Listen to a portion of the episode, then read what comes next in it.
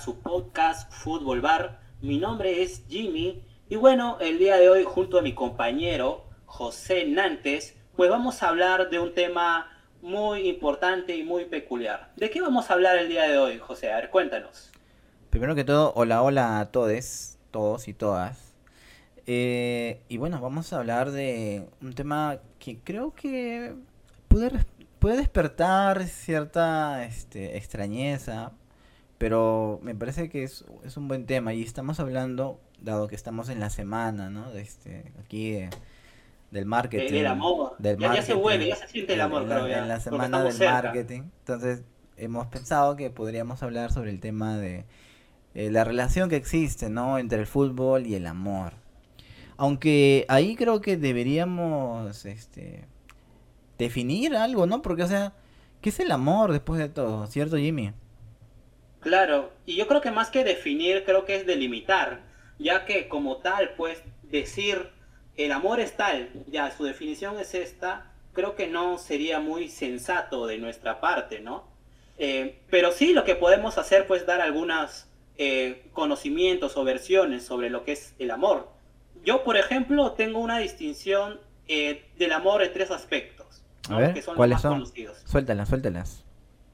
Muy bien. Eh, bueno, por ejemplo, eh, ya he sabido, tal vez por algunos, que Platón, un filósofo reconocido, en su libro El, banquete y el Fedro, nos habla pues sobre el amor, ¿no? Y ahí básicamente lo que hace es dividirnos el amor en tres aspectos. El amor como eros, es decir, el amor a la pareja, el amor pasional, carnal. El amor ágape, que vendría a ser pues el amor hacia un familiar, cuya característica es la incondicionalidad, ¿no? Tú haces toda por es todo por esa persona. Y como otro está pues el amor como filia, ¿no? Un amor pues que no es incondicional, que tú racionalmente lo puedes dominar. Y creo yo, personalmente, que si tenemos que englobar al fútbol con el amor, está más cerca del amor como filia que el amor como eros, que podría ser carnal, o el amor como ágape, el cual podría ser al que tú lo tienes a, tu mamá, a tu hijo, eh, a tu papá, ¿no? Que es un amor más incondicional. Para mí es un amor más así, el futbolístico es uno más desapegado, que, pero que tiene cierta racionalidad, ¿no? Yo no creo que haya alguna persona, pues, que, eh, por ejemplo, prefiera, pues, el fútbol sobre la vida de algún familiar, ¿no? Entonces, yo lo divido de esa manera. ¿Qué tal? Sabes que justamente estaba pensando acerca de las definiciones que, que das, ¿no? Y la verdad es que a mí me parece que en cierta manera, en cierta manera, eh, digamos, en un sentido bastante amplio, podríamos englobar a las, a las tres variantes ahí, ¿no? Porque, o sea, una persona podría preguntarse, Oye, pero ¿no es cierto que el apoyo a tu equipo es incondicional? O sea, ¿no es cierto que eh, a tu equipo, en teoría, bueno, esa es la idea, ¿no? Que apoyas a tu equipo incondicionalmente. O sea, ahí has utilizado la palabra incondicional. Entonces, de manera amplia, pienso que también se podría acercar a, esta idea, ¿no? Ahora, también, ahora, ahora, ahora, también podríamos este, verlos por el otro lado, ¿no? ¿El fútbol acaso no despierta pasiones en las personas? ¿No hace que las personas este, vivan de una manera intensa este, este sentimiento por su equipo? Entonces, de esa manera amplia, de esa manera amplia, creo que podríamos decir, al menos yo voy a partir de, de esta idea, de que podría aplicarse a los tres fenómenos que tú has, que tú has dicho, ¿no? O sea, después de todo, creo que por eso tenemos ejemplos, ¿no? O sea, me parece que en Argentina el fútbol es bastante, bastante pasional y justamente llega a grados de irracionalidad que nosotros, bueno, yo supongo que yo no lo puedo comprender porque nunca he desarrollado esa pasión por sí, pues eso se ve bastante en Argentina. Por, eh, por ejemplo, me lanzo un datito ahora, ahora, inclusive en Inglaterra también se ve lo mismo. En Inglaterra también se ve lo mismo. Pero bien, lanza, lanza tu dato, lanza tu dato. Por ejemplo, eh, a veces cuando uno ve, pues, el clásico entre River y Boca, y a veces los periodistas están afuera eh, preguntándole a la gente, y a veces ves parejas, ¿no? Y, y siempre, a veces hay una que es pareja de Boca o de River y, y los entrevistan y dicen, ¿no? Oye, ¿cómo es posible que tú siendo de River y tu pareja de Boca, cómo han estado juntos, ¿no? Y comentan y cuentan, ¿no? Que siempre han tenido problemas con su familia, porque toda su familia de Boca, del otro su, toda su familia de River, y ahí, o sea, te das cuenta cómo el hinchaje al fútbol, el amor a una camiseta, eh, a veces sin querer, pues también irradia, pues, en las relaciones eh, personales de las personas, ¿no? Y ahí viene pues lo que tú comentas, el, fanatismo, y no solamente en Argentina, sino en otros países que también son futboleros, ¿no? Definitivamente. Ahora, también este, habría que preguntarnos, ¿no? Y expander por ahí este, el, el, decirnos, o sea, hasta hasta, o sea, esta pasión, estas, esos sentimientos que, que, que, afloran y que vemos en distintos países, con el tiempo, con el tiempo, ¿podrán reducirse? ¿Qué opinas, Jimmy? Mm, no, la verdad que yo creo que ya el fútbol, creo que nació con la pasión. El fútbol tiene en su, en, sus, en su vientre ya este tema ya bien ahí perenne, ¿no? Así que yo lo que creo es que la gente puede eh, controlar tal vez esta pasión, ¿no? Más o menos, pero yo creo que esta pasión siempre va a estar aquí, ¿no? O sea, te lo digo porque, o sea, con el pasar de los años, por ejemplo, antes, gente este, de uh, Alianza aquí, aquí ¿no? por, nuestro, por, nuestro territorio peruano, o cuando este, veíamos, pues, ¿no? Estas, estas rivalidades bastante recalcitrantes, parecían casi irreconciliables, ¿ya? Pero tal vez a día de hoy, y lo mismo pasaba en España y en otros lugares, tal, esas eran rivalidades súper recalcitrantes, ¿no? Pero eh, tengo la impresión, tengo la impresión de que ese, ese esa sensación, ese, esa, esa pasión, con el tiempo eh, está, o digamos, se ha reconducido de otra manera. Y por eso es que pienso y, preguntaba, ¿no? Que tal vez este, estas, esto va a ir bajando con el tiempo. Pero, mira, de la misma manera, como hemos visto este tema acerca de la relación entre el fútbol desde la pasión, ¿no? que, es, este, este fenómeno del amor con, con las personas, también podríamos este, preguntarnos, ¿no? Eh, ¿Quién no se ha sentido eh, parte como de una familia en un club de fútbol, cierto? Sí, pues, en efecto. Eh, yo creo que una cosa que trae el fútbol es esa idea, pues, de trasladarnos a nuestra infancia, ¿no? A ese sentimiento, esa camaradería que estás en un grupo, te hace recordar a ti mismo cuando estabas, pues, con tu familia, ¿no? Todos reunidos, ¿no? Y que por algún motivo, ya cuando eres adulto, pues, por diversos casos, pues uno se separa, ¿no? Entonces, cuando eras un niño rata. Tiene eso impregnado, ¿no? Cuando eras un niño rata. Claro, cuando era un niño rata, cuando iba a jugar Gumbao, ¿no? Eh, cuando iba, pues, no, a comprar pan y me quedaba todo, todo el día en, en internet, ¿no? te ha pasado, te ha pasado, ¿no? Un poquito, es un poquito al inicio, claro, cuando acá internet estaba a 5 soles, creo la hora, pues no te pases tampoco. Ah, no, pues. eso ya es, eso ya es época de los 2000, ya, eso ya es demasiado, ya. Claro, pues no, o sea, pero eh, el hecho es ese, ¿no? O sea, ¿cómo, cómo nos sentimos, este, cuando vamos a un club de fútbol, o cuando, eh, digamos, tal vez no tenemos las posibilidades de ir al club de fútbol, pero digamos nos sentimos tan cercano al club porque leemos acerca de lo que hicieron, de lo que están haciendo, cómo trabajan, los proyectos que tienen. Y nos sentimos parte de, este club, a pesar de que no podemos estar ahí físicamente.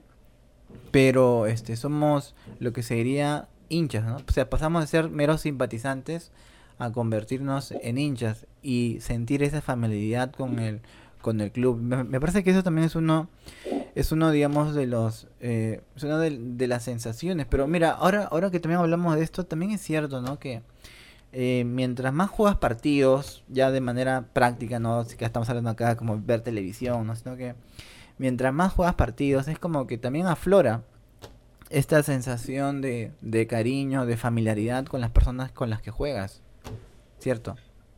Claro, porque es que el fútbol engloba muchos valores, pues, o sea, en el fútbol cuando lo juegas, pues está lo que es la solidaridad, está lo que es pues la, la unión de equipo, ¿no? Y así muchos otros valores. Y, y aunque no parezca, pues estos lazos nos van haciendo como persona.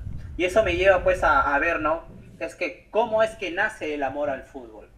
Yo te pregunto, querido José Denante, ¿cómo es que ha nacido en ti el amor al fútbol? Por ejemplo, hay muchos casos de, en especial de chicas incluso que aman el fútbol, que les gusta el fútbol porque de pequeños su papá los llevaba al estadio, ¿no? O su familia todos eran de este club y siempre pues eh, decoraban la casa con tales colores, etcétera, ¿no? Y así pues es como nace el amor en el fútbol. En tu caso, ¿cómo ha nacido José Hernández?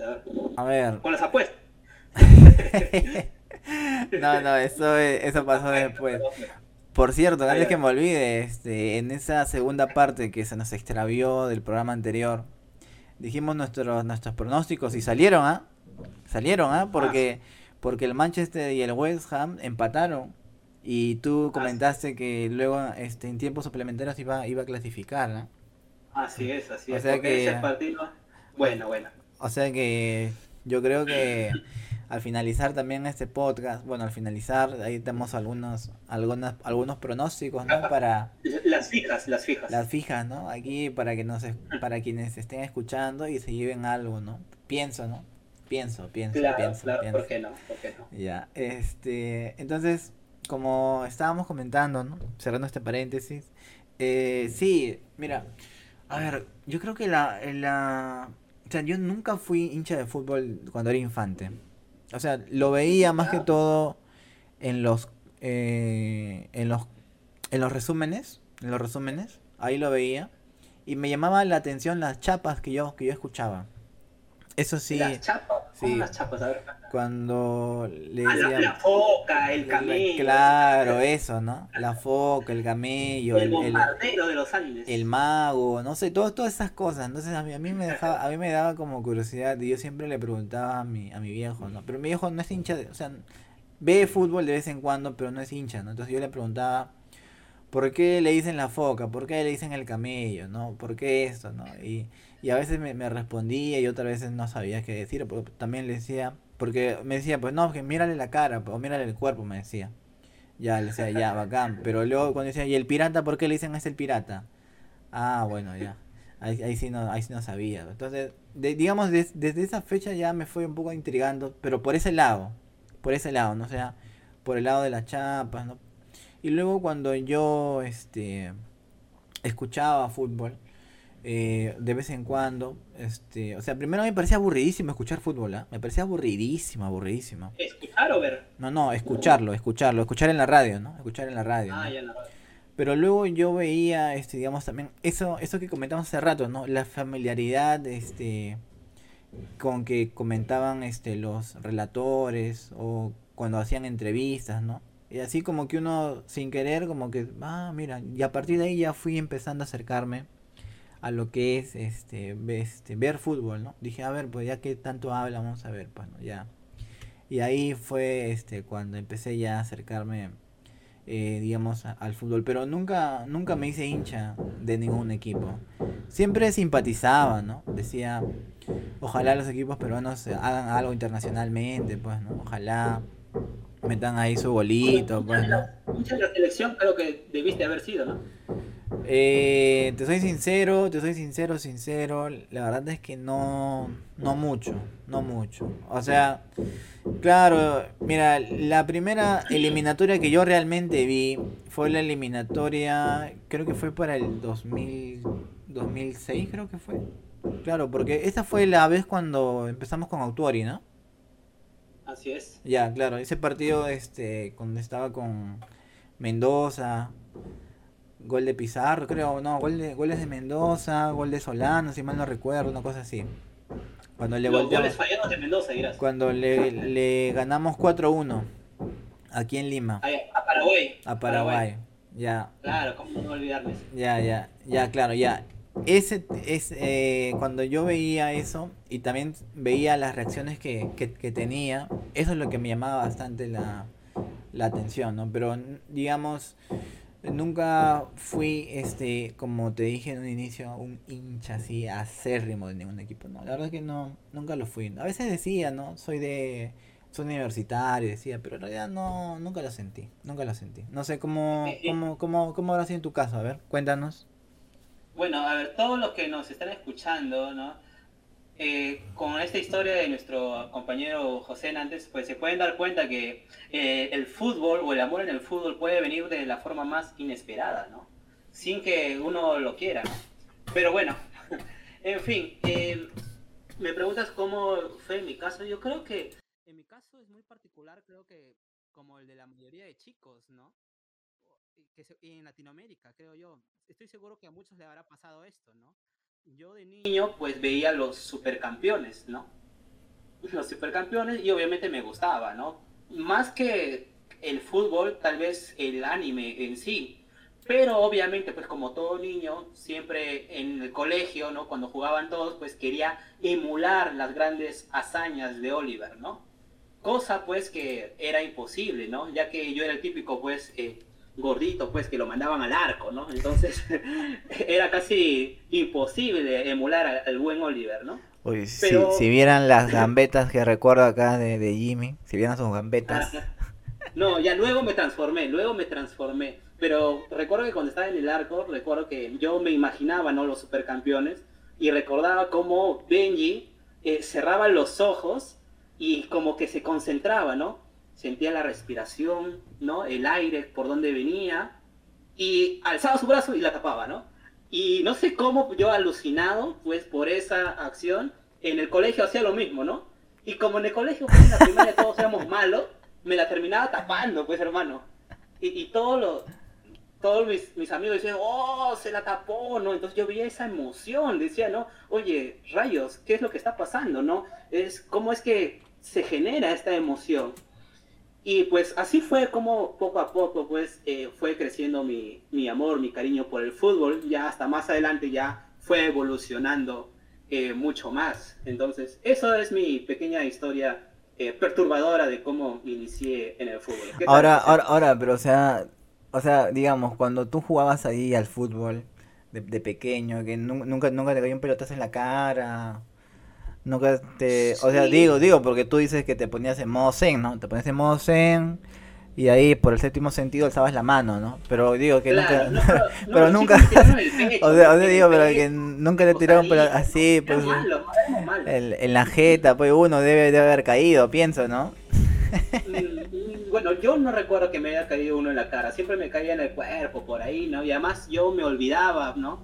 Eh, de eso porque la- era la emoción, creo que lo que más me gustaba. Y que ahora que lo pienso, creo que eso influyó más adelante, porque luego ya no era arquero, sino ya era jugador. Y como jugador, pues, a mí me gustaba, pues, cor- corretear, tirarme al piso, ¿no? Siempre, si yo en un partido de fútbol no amanecía o no, no, no salía del partido de fútbol en sangre, en mi rodilla, pues yo sentía que no había jugado, ¿no? No, no había jugado, tenía que ver sangre, ¿no? Porque ese era un síntoma de que, pucha, he disfrutado, he disfrutado del fútbol, ¿no? Yo no podía entender cómo a veces cuando los chicos íbamos a jugar, eh, siempre decían, no, ya, pero ¿va a haber apuesta o no? Y a veces decíamos, no, no hay apuesta. Y los chicos jugaban en broma, ¿no? Se querían hacer guachitas entre ellos, firuletes, ¿no? Pero yo no concebía eso en mi mente, ¿no? Para mí no existía partido eh, así eh, que no sea oficial, ¿no? Para mí todos eran, pues, eh, el- la final del mundial, ¿no? Entonces, más o menos así de pasional fue mi inicio en el fútbol, ¿no? Pero bueno, La verdad que es- esto, esto que me cuentas, este, también me, este, me trae algunos, algunos recuerdos que yo, este, yo, yo me acuerdo este que cuando jugaba partido y había un, un pata, este, que siempre lo escogían, el pata, este, lo escogían, y me acuerdo que una vez este, este compañero le, le dice, pues no, escógelo él, escógelo él, porque, porque él siempre se, se raja. Así, así sea amistoso, Ah. siempre, siempre se raja, eso es lo que siempre decía. Siempre se claro, raja. claro. ya yo era ese, yo era ese, por ejemplo, ¿no? Ya, Claro, claro. Pero mira, o sea, mira, así de esa manera es como este uno se va, va acercándose, ¿no? En estas con estas sensaciones de- del amor que se tiene por el, por el fútbol, ¿no? Con estas, digamos, estos sentimientos que ciertamente despiertan en distintas personas Pero, digamos, también a través del fútbol es posible conocer a, digamos, a tu pareja también, ¿no? No sé si por ahí has tenido, has tenido algún acercamiento por ahí, Jimmy. Eh, bueno, en el caso de fútbol internacional hay muchos, ¿no? Creo que los más conocidos son los de Messi y de Antonella Rocuzzo, ¿no? Pero el más, el más importante de todos yo creo que es el de Suárez con su esposa, ¿no? Que ya luego lo vamos a contar, pero lo que José antes me comenta un poco si es que hay un acercamiento entre el fútbol y, y esto sí, o sea, siempre se ha dado. Lo que ahorita se me viene a la mente es, por ejemplo, algo que me pasó hace tiempo, ¿no? Eh, por ejemplo, me pasó algo paradójico. Yo creo que el amor y el fútbol a veces te lleva a algo paradójico. Y esto que voy a contar es algo paradójico. Porque mira, a mí hace tiempo, yo recuerdo que me gustaba una chica y siempre le decía, ¿no? Para, para salir, para vernos. Y ella siempre me decía, pues, que no, no podía porque sus papás no le dejaban, ¿no? No podía. Hasta que un día, un día me dijo, sí, Jimmy, sí podemos salir un jueves a eso de las 7 de la noche. Y entonces ese día para en mí la pues, noche fue... todavía, ok. Claro, entonces ese día pues yo dije, ahora sí, ahora sí, eh, campeón, no digo, ¿no? Gano, gano, gano la Libertadores, dije. Y no me había dado cuenta, pero ese día jueves a las 7 de la noche jugaba Perú versus Chile. Y tú sabes, pues para un tipo eh, peruano, ¿no? Que más o menos es hincha de la selección como yo, o sea, yo, por ejemplo, yo nunca me he perdido un partido de Perú-Chile, ni siquiera amistoso. Ya con eso te digo mucho, ¿no? Y entonces me sentí en esa paradoja. ¿Qué hago? ¿Voy a la cita con la chica con la que siempre he estado esperando una oportunidad? ¿O en todo caso me quedo en mi casa viendo el partido? ¿Qué harías tú, por ejemplo, José Nantes? A ver, ¿qué haría la gente que nos está escuchando? ¿Qué haría? Muy buena pregunta, muy buena pregunta. Ahí... Ahorita, ahorita les voy a decir qué hice, pero ¿qué Ya, harías tú? A ver. Ah, yo creo que básicamente lo que haría es ir a una pollería y ponerme de espaldas a la televisión y conversar. Yo haría eso. Como de todas maneras como que voy escuchando, ¿no? Ahí. Pero tampoco yo miraría miraría la pantalla porque si miro la pantalla me voy a quedar ahí viendo. Eso sí tengo que reconocerlo. Eso, eso tengo que reconocerlo. Claro. Ahora, Claro. imaginemos que imaginemos que estoy saliendo con una chica ve- vegetariana. Ya. No, pues también abuses, bueno, abuses. Ya. Eh, mira, si eso pasa, la verdad es que eh, Ya, piña, de piña. ya, o piña. sea, si es un partido que realmente me interesa, si es uno así que realmente, realmente me interesa, eh, y yo no me haya acordado de, de- de la fecha, lo que yo haría sencillamente sería cancelar, sería cancelar este la, la cita. No lo voy a negar, ¿ah? Lo- yo lo cancelo, yo lo cancelo. Bueno, tal vez lo dices porque ahora actualmente, ¿no? Pero para un jovenzuelo como yo en ese entonces de 16 años, pues como que esa era pues su una no era una condición de posibilidad eso de cancelar, ¿no? A esa edad pues uno piensa que esa es la última cita del mundo, ¿no? Ya, ¿y qué pasó? Cuéntanos. Bien, lo que yo hice es, eh, y con esto los que nos están escuchando, por favor aprendan, nunca hacer lo que nos acaba de comentar nuestro compañero José Nantes, por favor, nunca lo hagan, porque lo que él ha dicho es lo que yo hice en ese momento, ¿ya? Y recuerdo que fuimos a una pollería y están con ella, y recuerdo que ah, la miraba, estaban comiendo, y a la vez un ojo estaba hacia la derecha viendo el partido y me quedaba así a veces con la boca abierta y por otro lado ella estaba como que a- frente mío abandonada sin yo decirle nada y por el otro lado yo tenía que comer y al final no comí, no, no gileé y no vi fútbol. No hice bien ninguna de las tres cosas y habrá sido la peor cita que habré tenido en toda mi vida. Pobrecita, pobrecita. Entonces, Mándale, mándale tus disculpas Sí. a la chica en este momento, Chicho. Sí, sí, por favor, si me están escuchando, por favor, ya saben, no sé. Me, me dejé llevar por los consejos de José Nández y, y bueno, no funcionó, lo siento. lo siento. bueno, eh, yo, bueno, el consejo de todo esto es que creo yo que si vas a hacer algo, hazlo bien, ¿no? Dedícate a una cosa, toma una decisión, caballero, ¿no? Tienes que, hay, hay momentos en la vida en que tienes que tomar una decisión, ¿no? O el amor o el fútbol. No, Ya. claro. Mira, la verdad es que yo, yo, yo pienso que yo a veces me, yo me pongo a pensar, ¿no? En las este, situaciones que podrán haberse dado este, de parejas formadas a través de tal vez un, un mismo hinchaje o tal vez una coincidencia en un estadio, ¿no? Todas esas este, situaciones, digamos, eh, que se generaron, pero a partir de la idea central o de, un fenómeno que es el del fenómeno que es el fútbol, ¿no? Realmente son, son cosas que me parecen interesantes. Yo, por ejemplo, este, la otra vez este, leía en un, en un libro de Axel Torres, en el libro Once Ciudades, hay una parte donde Axel Torres ahí, ahí nos menciona, ¿no? Este, que eh, él conoció a, a, una pareja este, que, digamos, lo alojó cuando él viajó. Este, me parece que es, es uno de estos países del este de Europa extraños que solamente Axel Torres va para ver fútbol, porque es un friki del fútbol. Les, les recomiendo que, que, lean si pueden algo acerca de él. Eh, Axel Torres, repito. Y entonces, y en, en, este lugar les comentan ¿no? que ellos se conocieron cuando fueron a, ver este, un partido por la clasificación a la liga regional de su equipo. Y bueno, es una bonita historia la que, la que cuentan, pero yo ahí solo quiero de, detallar eso, ¿no? O sea, cómo el fútbol también sirve como componente, como generador para propiciar este, estas relaciones a través del, del fútbol, ¿no? Me parece que es una, una cuestión bastante... Eh, o sea, que a veces no se toma mucho en cuenta, me parece. ¿ya? O sea, me parece que se, que se subestima y, y como una... Y como hemos dicho en nuestro, en nuestro reclame, ¿no? Este, el fútbol no es solamente una pelota, ¿no? ¿Qué piensa Jimmy?